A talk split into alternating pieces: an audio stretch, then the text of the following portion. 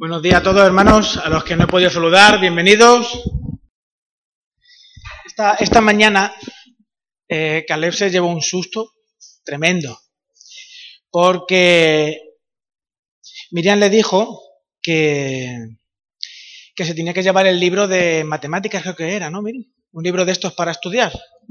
Y yo estaba arriba, eh, afeitándome eso, y, me, y, dice, y dice Caleb, ¿Cómo? ¿Que no vamos a la iglesia? Digo yo, ole. Quillo, qué buena. Me, entraron a mí hasta más ganas de venir, ¿verdad? Colega, eh, qué guay venir hacia la iglesia, ¿no? Que te dicen, no, no, no, hoy no vamos, ¿cómo que no vamos a poder ir hoy a la iglesia? Qué ganas, ¿no? De venir a la iglesia, Qué bueno. La verdad es que de la boca de los niños el Señor perfecciona la alabanza y es eh, dentro de su conocimiento como el Señor marca los corazones. Es. Hay que aprender de eso. No de los niños, porque los niños también son muy egoístas, ¿no? Porque no, hay que idolatrizar a los niños, que no son la caña, son lo que son.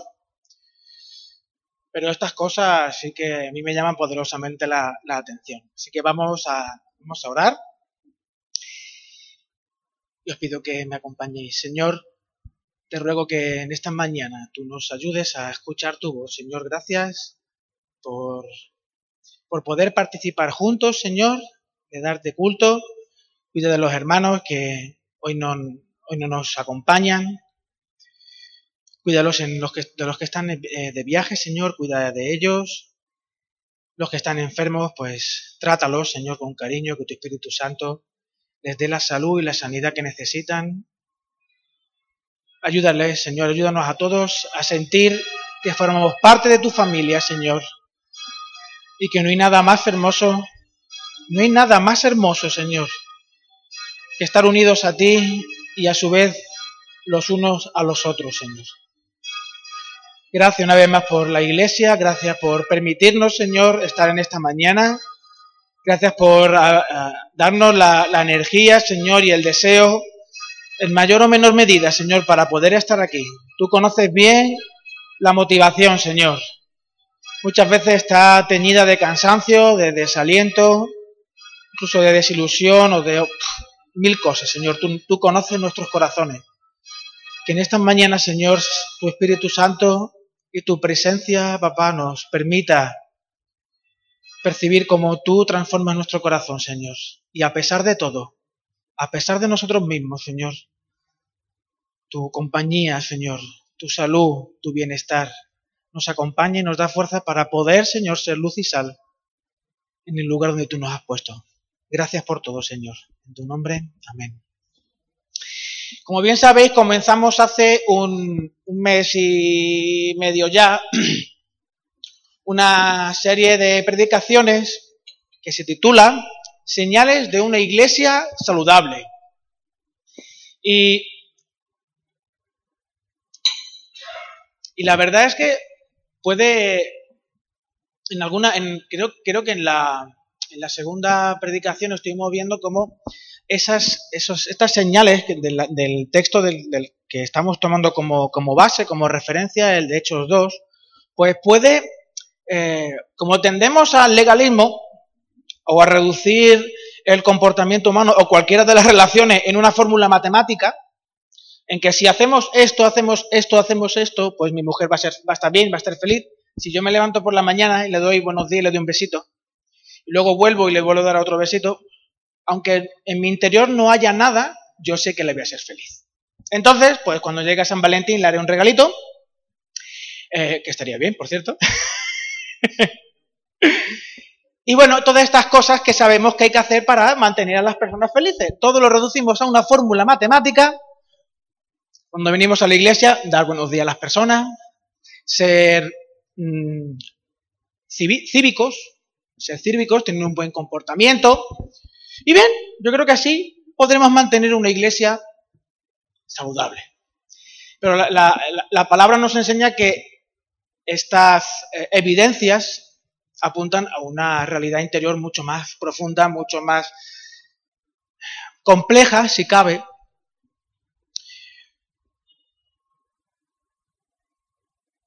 Porque Dios ha puesto un principio universal en todo ser vivo. En todo el universo, en todo lo que vive, Dios ha puesto un principio universal. Cuando un organismo está sano y recibe el alimento adecuado, está saludable y crece. Tenemos una bacteria en una placa de Petri, le echamos glucosa y tiene oxígeno y luz y crece. ¿Cómo, cómo, qué? ¿Cómo qué? Yo no soy biólogo ni nada de eso, pero algún biólogo lo puede decir o algún médico lo puede decir. Cualquier cosita así, ¿verdad, Pedro? ¿O Manolo? Crece solo, más o menos. Depende del medio, ¿no? Pero en líneas generales suele ser así. Todo ser vivo contiene en su interior la información genética para que cuando se cumplen los requisitos necesarios, crezca, se reproduzca y luego muera. La iglesia, en mayor o menor medida, también cumple eso. Porque la iglesia, tal y cual la conocemos, también morirá. También morirá. Morirá en el momento en el que ya no haga falta una iglesia porque seamos realmente, literalmente, en la presencia del Señor, ese pueblo de Dios. Ya no hará falta la iglesia, una iglesia local, una iglesia Tarsis. Seremos todos la iglesia. De multitud y multitud y multitud de millones. No lo sé, la, Biblia dice que va a ser aquello impresionante. Pues sí, la iglesia también reúne, como ser vivo, como, como organismo vivo, reúne esas características. Sin embargo, crecer no es fácil requiere capacidad de, adaptación, requiere flexibilidad e incluso una tolerancia al dolor. Yo recuerdo a mis niños que a la Biel, por ejemplo, le dolían, no hace mucho, le dolían los codos, o las muñecas, o los talones. Está creciendo, le duele el cuerpo porque crece, el crecer duele se tiene que adaptar, el equilibrio se tiene que adaptar, por eso por los niños más chiquititos constantemente están tropezando porque constantemente están creciendo y el equilibrio se tiene que ir adaptando a las nuevas situaciones. No es lo mismo ver el suelo a medio metro que verlo 10 centímetros más arriba. Además, los niños crecen súper rápido, así es la iglesia, un organismo vivo que a este lado de la eternidad recibe su vida directamente del viviente, del que verdaderamente es de Dios. Saludable no significa perfecto o ausente de enfermedades, todo lo contrario. Saludable nos habla del potencial que tiene un organismo de crecer, de madurar, de multiplicarse, a pesar de las dificultades. Cuando un niño pues, se pone enfermo, yo, mi, mi, Abiel se, puso enfermito cuando dejó la, la leche de la mamá, empezamos a meterle la leche ya de continuación, se puso malito porque nosotros no lo sabíamos, pero tenía intolerancia a la proteína de la leche. Abiel se puso enfermito y Abiel dejó de crecer. Abiel dejó de crecer. De hecho, los médicos nos decían que si seguía en esa, situación, pues le podía entrar una enfermedad degenerativa, algo así. El médico que vino a casa, no me acuerdo el nombre. La historia. Cuando un cuerpo está saludable, crece a pesar de... ¿Quién le pasaba a la piel que no recibía sustento suficiente? Entonces, su mamá y los médicos, todos nos pusimos al cuidado de Abiel para que esa enfermedad no le, no le llevase a dejar de crecer. Porque nuestra única obsesión es que no crece, que no crece, que no crece. Y cada vez que le llevábamos al pediatra, no, pero sí, su capacidad cognitiva está bien, ves cómo habla, porque hablaba siempre, ves cómo habla, cómo, cómo se relaciona con los demás. Vale, entonces no está tan mal la cosa. A pesar de todo, Dios ha provisto a la iglesia de personas y recursos para, si está enferma, poder identificar el problema, subsanarlo y seguir creciendo. Porque la única eh, obsesión que puede tener un organismo vivo es crecer y multiplicarse, crecer y multiplicarse, crecer y multiplicarse. En la actualidad nos parece inconcebible entender a un cristiano, o al menos a un buen cristiano, fuera de una comunidad. Sin embargo, yo no sé vosotros, pero a mí me, pasa, a lo mejor es una obsesión mía, pero voy eh, encontrándome cada vez a más eh, personas que se identifican como cristianos, pero que no tienen una iglesia en la que se, congregan, no, no, no, no, son miembros de una iglesia, no se identifican con la iglesia porque la, la, iglesia, pues bueno, todos sabemos las frases hechas, ¿no? La iglesia está llena de hipócritas, la iglesia no hay amor, etcétera, etcétera. El Señor describe a sus seguidores, fijaos, lo describe como la sal de la tierra.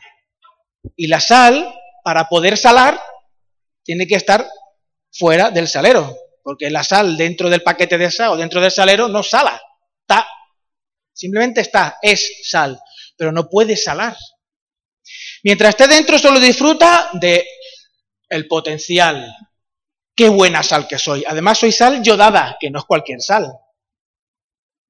En cambio, cuando sale, es cuando condimenta, cuando se hace notar. Y en muchas, ocasiones, el medio donde la sal tiene que salar es un medio hostil, porque termina diluyéndose. Tú echas un, granito de sal, en, granito, un puñado de sal en la ensalada, donde sea, llega un momento en el que tú no ves la sal. Sabes que está, pero no identificas, mira, esto es un grano de sal. Simplemente está ahí. Lo mismo le pasó a Jesús. Jesús vivió en, un medio, en medio de sus enemigos y al, fin, y al final de sus días fue abandonado por sus discípulos. Se encontró en la cruz solo, rodeado de malhechores y blasfemos. Por esta razón, la vida del cristiano no se puede desarrollar. Es imposible que la vida del cristiano se desarrolle dentro del salero, dentro de las paredes del edificio de la iglesia. Quien piensa que el reino de Jesucristo se, desarrolla y crece en medio de los amigos, en, lugar de delicados pastos rodeados de lirios, lejos de los malvados, en un, círculo, un de gente piadosa, está blasfemando contra el Señor. ¿No se da cuenta de que está traicionando al Señor Jesús? Porque está haciendo lo opuesto que el Señor Jesús hizo. El Señor Jesús se metió en el campamento enemigo para desde ahí, desde la soledad de estar ahí, poder ser sal y luz. Porque si Jesús no hubiese hecho eso que hizo, ¿cómo podríamos ser salvos nosotros hoy? Si Jesús no se hubiese expuesto a diluirse, a entregarse, a derramarse, a ser la sal y la luz del mundo que alumbró a todo hombre, ¿os acordáis que dice Juan? Si Jesús no hubiese hecho eso, tú y yo no estaríamos aquí hoy, yo te, yo te lo garantizo. Yo no estaría al menos, no sé tú, pero yo no.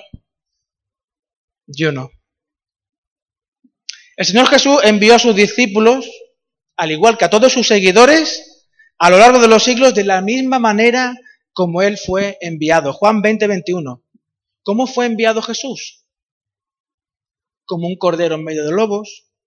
Fue enviado a los suyos y los suyos no le reconocieron era el hijo del rey y fue tratado como el último esclavo, esa soledad que en la vida de Cristo se hace evidente en sus tiempos de adoración privada y en la búsqueda constante de comunión con el Padre, se muestra en su plenitud no solo en la cruz, sino unas horas antes cuando estaba en el monte Getsemaní sudando sangre y cuando termina le dice a sus discípulos, ni siquiera habéis podido velar una hora. Pobre Señor, ¿qué solo estaba? ¿Qué solo estaba?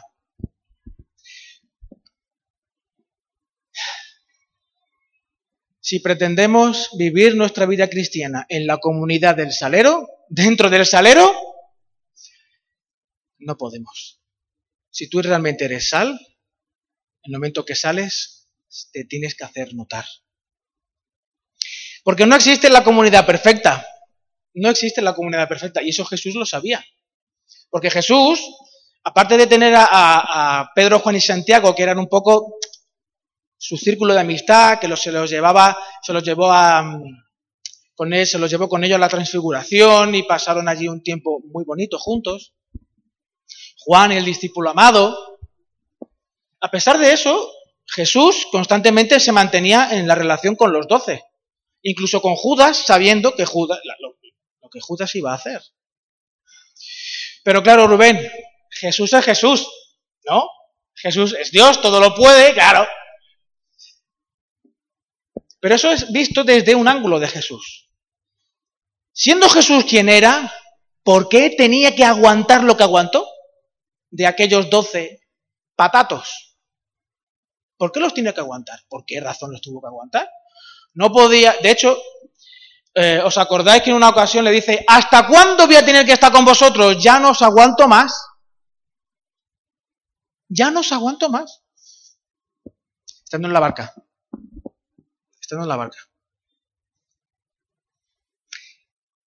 ¿Qué obligaba a Jesús a permanecer en una comunidad imperfecta, llena de inconsistencias? Señor, que perecemos.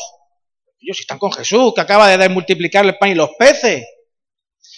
Llena de inconsistencia, individualismo y falta de amor. ¿Qué es lo que le, qué le obligaba a Jesús? ¿Por qué Jesús hacía eso? Su voluntad, la voluntad de Jesús. Una voluntad enamorada del Padre. Jesús estaba enamorado de lo que el Padre quería para él. Jesús no buscaba otra cosa, no buscaba agradar a Pedro, ni a Juan, ni a Santiago, a pesar de ser sus colegas, ¿no? Jesús no, no le preocupaba qué es lo que pensasen de él sus discípulos. A Jesús le, le preocupaba su papá. ¿Qué es lo que el Padre decía de él y anhelaba de él? Y luego Pablo nos recuerda que Jesús tenía un compromiso fiel con la meta que perseguía, dar gloria al Padre y la redención del universo. Dar gloria al Padre y la redención del universo. El carácter del fundador de la comunidad es el de dar. La comunidad inevitablemente tiene ese rasgo de su fundador. La comunidad se da. La comunidad se da. Por tanto, lo visible da testimonio de lo invisible. Y esto no es una frase que he sacado de un teólogo que se llama Dietrich Bonhoeffer. Esto es un principio que está en toda la Biblia. Lo visible da testimonio de lo invisible. Dice Romanos que lo visible de la creación da testimonio de la gracia y el poder de Dios. Romanos, Romanos capítulo 1, si no recuerdo mal, Miriam, tú que eres una experta en eso ya. En el Antiguo Testamento, la señal visible de que formabas parte del pueblo de Dios, ¿cuál era? La circuncisión. Estabas circuncidado, era la señal visible de que tú eres parte del pueblo de Dios. Ante la petición de Tomás, ¿os acordáis? Maestro, muéstranos al Padre. La respuesta de Jesús, el que me ha visto a mí, ha visto al Padre. El que me ha visto a mí, no el que ha leído o el que se ha imaginado o el que ha visto una foto. No, no, el que me ha visto a mí, el que me ha tocado, el que me ha escuchado. Para mostrar la unión de Cristo con la Iglesia y su relación, Pablo utiliza eh, la unión matrimonial entre un hombre y una, y una mujer para describir esta realidad invisible. De la misma manera en la que Cristo se relaciona con la Iglesia, nos dice que en función de cómo nos relacionamos matrimonialmente, así es como se relaciona Dios con la iglesia. ¿Os acordáis? Incluso Santiago confronta a los que se creen más santos y más espirituales hablando de la fe que no se ve y las obras que sí son visibles. Tú me vas a hablar de tu fe que no veo, pues yo te voy a hablar de mi fe con las obras que sí ves. Lo visible muestra, es una evidencia, una señal de lo invisible. Además, en sus cartas Juan insiste en afirmar que el que dice que ama a Dios, pero no ama a su hermano, el tal es un mentiroso. Y la verdad no está en él. Recorre, es una línea transversal que recorre toda la Biblia. Lo visible da testimonio de lo invisible. Por esto, a pesar de los pesares, la, la presencia visible de los hermanos es para el, para el cristiano fuente incomparable de alegría y consuelo. Es el lugar donde se hace evidente no solo los elementos de, de, lo que se espera, ¿no? Como os comentaba antes, yo cuando llego a la iglesia espero que me saluden, espero que no haya peleas, espero buenas palabras, espero pues un buen comportamiento, espero que las personas se respeten. No es una cuestión de lo que yo espero que.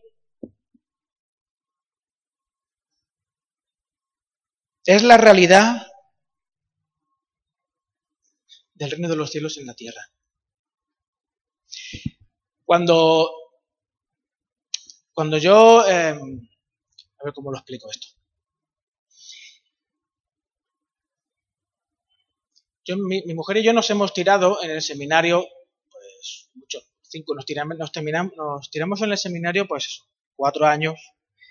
Y después de esos cuatro años, incluso anteriormente, un año y pico antes, pues hemos, yo personalmente, no sé tú, Miriam, pero yo personalmente eh, me desconecté de alguna manera de la realidad. ¿En qué sentido? Me relacionaba con el seminario, me relacionaba con gente creyente. Tenemos nuestra historia, pero bueno, somos buena gente, solemos comportarnos bien, tenemos más o menos, mm, bueno, un saber estar no hay palabra fea, no hay nada raro, ¿no? De hecho, los pecados o el pecado se muestra más de forma más sutil, ¿no? Porque como entendemos que nos tenemos que tratar bien los unos a los otros, nos tenemos que respetar los unos a los otros, el unos a otros, que ya no sabemos qué dice la palabra, pues es más fuerte. Y luego durante todo ese tiempo, pues yo me hemos estado en iglesia, iglesia, iglesia, iglesia, iglesia y me habitué a estar dentro de la pecera evangélica, en este ambiente, con este agua tan, hasta cierto punto calentita, ¿no? Yo soy un pescadito que me gusta pues, estar en agua calentita, no muy caliente, pero sí calentita. Y las circunstancias, pues, el Señor permitió que me pusiera a trabajar en un trabajo que no tiene, o sea, es lo opuesto al ambiente de la iglesia.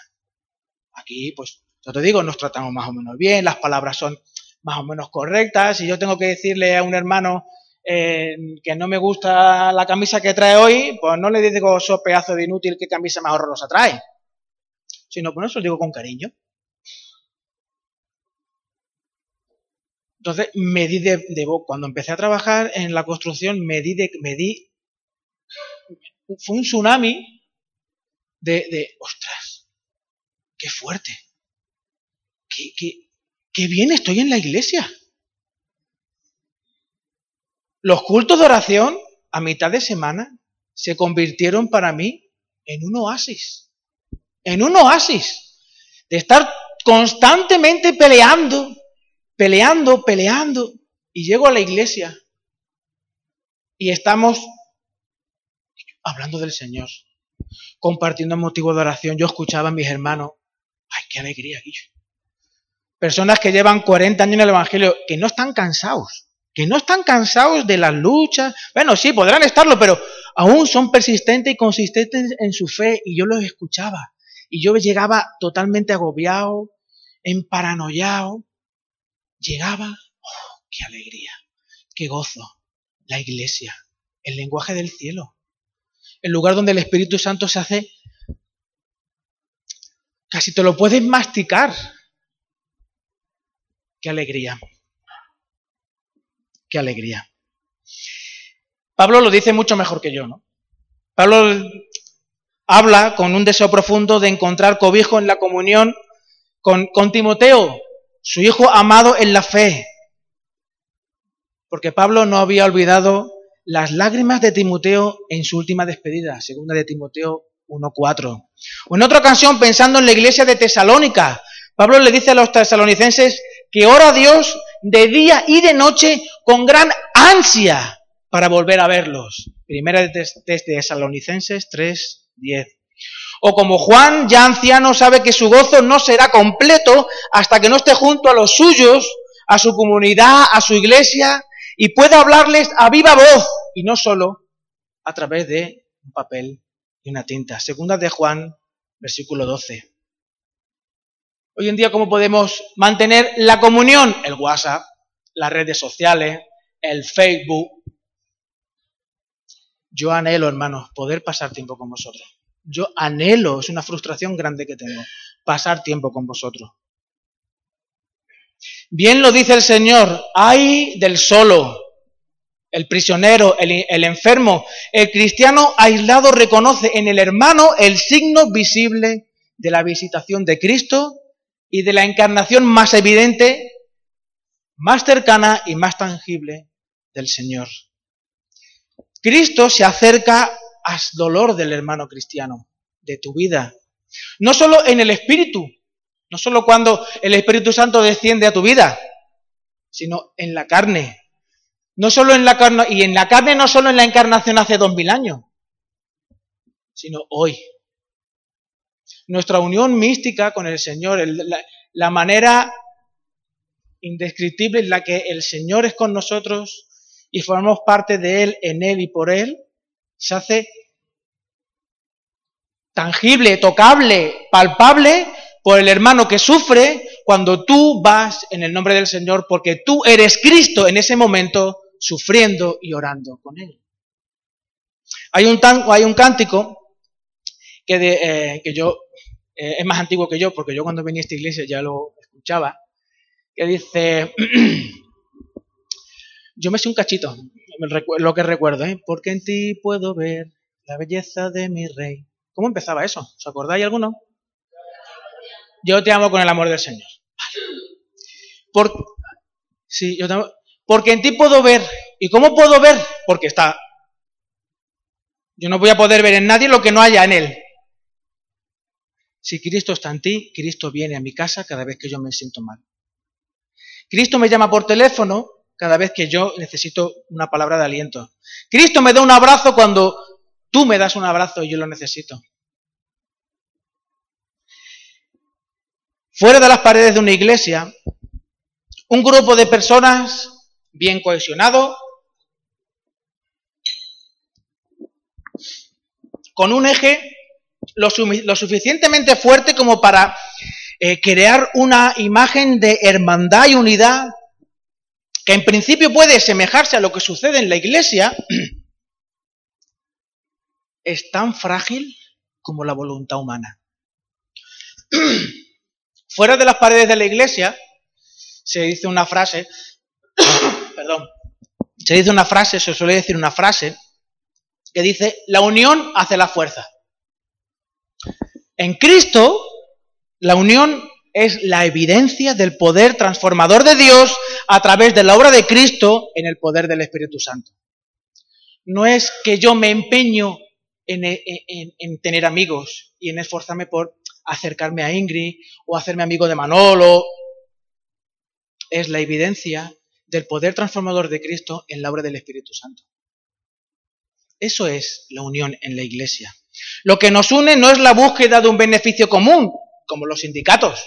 Los sindicatos se unen, los trabajadores, para mejorar su situación laboral. No, la Iglesia no se une para mejorar nuestro estado emocional o nuestro estado físico porque tenemos una obra social. No es repartir los beneficios de un esfuerzo común. Cada vez que hay un evento en la Iglesia, pues eh, se hace una pequeña colecta y se reparte entre todos para que todos podamos hacer ese evento. No. No es dar a conocer un mensaje. No, es, no somos una entidad publicitaria. No es ofrecer ocio para nuestros jóvenes que los pobrecitos pues no tienen otra cosa mejor que hacer que venir a la iglesia obligados los domingos, los jueves o la reunión de jóvenes cuando toque. Confundir comunión con lo anterior es muy fácil y hemos de estar atentos. Porque la comprensión cristiana de la comunidad no se reduce a usar el otro. Yo uso a mi compañero para recibir en la misma medida de lo que entrego. Yo te doy porque yo espero que en algún día tú me des. Hoy por ti y mañana por mí. Se trata de la participación común en la gracia de Dios en Cristo. Disfrutar de la gracia de Dios, de los dones de Dios, del poder transformador de Dios, es el eje y cimiento de la comunión en la iglesia. En la comunión no cabe el espíritu de una frase que habéis escuchado ya más de una vez, del solomillo. Solo mi yo. La atmósfera reinante presente en la iglesia se circunscribe al carácter de su fundador. Y el carácter del fundador, Jesús lo dijo muy guay, muy bien. Marcos 10:45. Yo no he venido para ser servido, sino para servir y dar mi vida en rescate por muchos. Por tanto, si tú estás en la iglesia esperando recibir, hoy, hoy por ti y mañana por mí, bueno, eres bienvenido, pero ten en cuenta que no estás siendo iglesia, no estás recibiendo comunión. Estás recibiendo un beneficio. No estás mostrando el carácter de tu Señor y quizás sea posible que incluso tengas hasta que plantearte tu conversión. La comunión, la, calidad de la comunión en la iglesia primitiva, pues no era perfecta. Porque claro, uno lee lo que dice Hechos y dice, jolín, yo me quiero borrar de la membresía de Tarsis, me voy a Jerusalén y me hago miembro de la iglesia de Pedro, Juan y Santiago. Que vaya tela, cómo molaba aquella iglesia. Yo sí me hago de aquella iglesia. Todos están juntos, eh, se esperan, que, cómo mola, cómo mola aquella iglesia. El texto podría mostrar quizás ilusión de lo que eh, cuando uno lee el texto, por primera vez podría mostrar de forma ilusoria lo que, ella, era aquella iglesia. Pero si leemos el contexto, la razón de cómo, eh, la razón por la cual Lucas escribe el libro de Hechos, o todo lo que tuvo que hacer Lucas para escribir el libro de Hechos, te das cuenta que Lucas no es un cronista que está a pie de guerra escribiendo todo lo que sucede. Lucas escribe ya a toro pasado. Tuvo que hacer una investigación. Amado Teófilo, he tenido que hacer una investigación para que tú sepas todas estas cosas que han ido pasando en la iglesia. De dónde viene la iglesia, por qué existe la iglesia, etcétera, etcétera. Lucas no era un inocente bien intencionado escribiendo una redacción de cómo es la iglesia de una forma bonita para que todos nos creamos que esto es un cuento de hadas. Lucas lo que dice lo dice sabiendo los problemas que ya habían habido en la iglesia. La iglesia recibe constantes exhortaciones a mejorar la comunión. Y el Nuevo Testamento está repleto. Romanos 15, 15 7. Aceptaos los unos a los otros. ¿Por qué? Porque Dios no hace acepción de personas. Efesios 4:32, perdonaos los unos a los otros. ¿Por qué? Porque Dios os ha, perdonado. Juan 13 del 1 al 17 o Gálatas 6:2, servíos los unos a los otros y sobrellevar las cargas los unos a los otros, sobre los otros. ¿Por qué? Porque es lo que Cristo ha hecho. Vosotros debéis mostrar el carácter del marido, de vuestro marido, del Señor de la Iglesia el Señor que está en vuestro corazón. La exhortación que hace toda la palabra en mejorar la comunión, esa obsesión que parece tener se centra en mostrar cómo la dimensión vertical siempre conduce a una verdadera comunión con los hermanos. Por medio del nuevo nacimiento, la persona es introducida en una comunidad de aceptación, de perdón y de curación. ¿Así percibes tú a la iglesia Tarsis? ¿Una iglesia de aceptación, perdón y curación?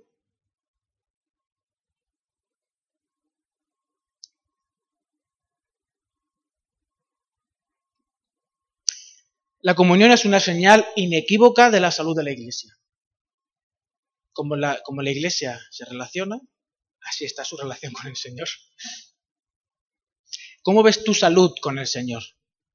¿Cómo está tu relación con el Señor? Pues así es tu comunión, mi hermano.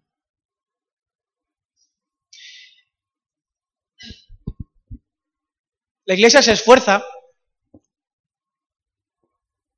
y digo la iglesia, por en el sentido de las personas que mm, organizamos, ¿no? La, la, responsabilidad de organizar cosas y coordinar cosas, ¿no? pues nos, vemos la necesidad de eh, mejorar la comunión en la iglesia. Entonces, bueno, las mentes pensantes que tenéis en esta iglesia, que son brillantísimas, eh, hemos pensado, pues mira, vamos a hacer más actividades. Vamos a hacer una barbacoa en verano, un de estos de piscina. Vamos a hacer eh, una gincana en diciembre. Vamos a, y vamos a, para fomentar la comunión entre los hermanos. Ah, lo de la comida al mes, que se me olvidaba, tenemos una comida al mes. Ahora en verano, pues bueno, tenemos mil cosas que hacer juntos. Sin embargo, de lo que habla la palabra no es de activismo, de lo que habla es de que en lo público se manifieste lo privado.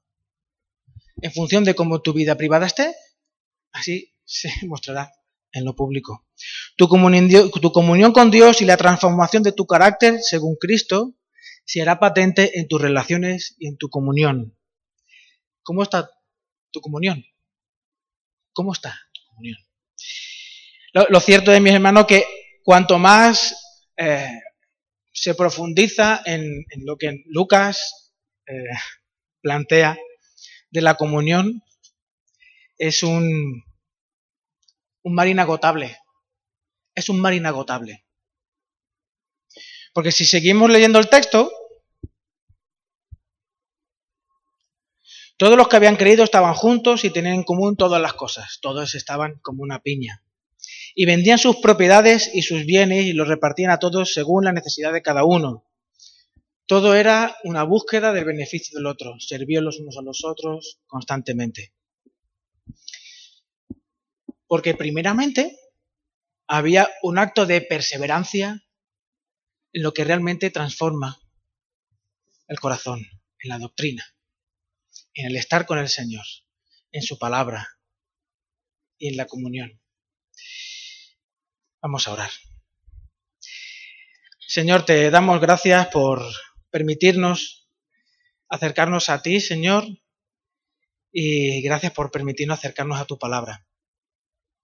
Gracias, Señor, porque tú no menos tú no desechaste a, tus discípulos, Señor, a pesar de, de cómo eran, de cómo somos.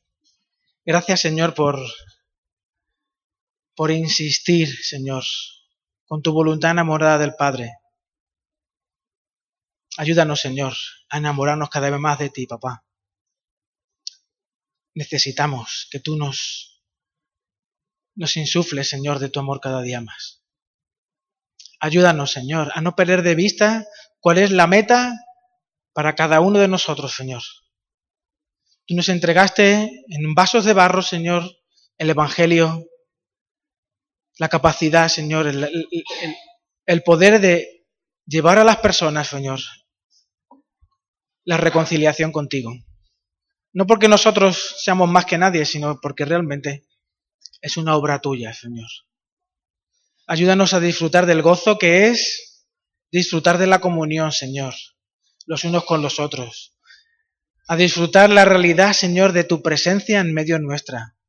A disfrutar, Señor, como tú te haces presente en la visita, en las palabras, en la oración, en el abrazo, en el contacto de un hermano, Señor.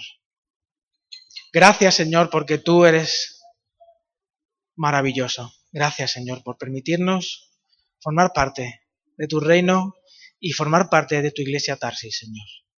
En nombre de Jesús, amén.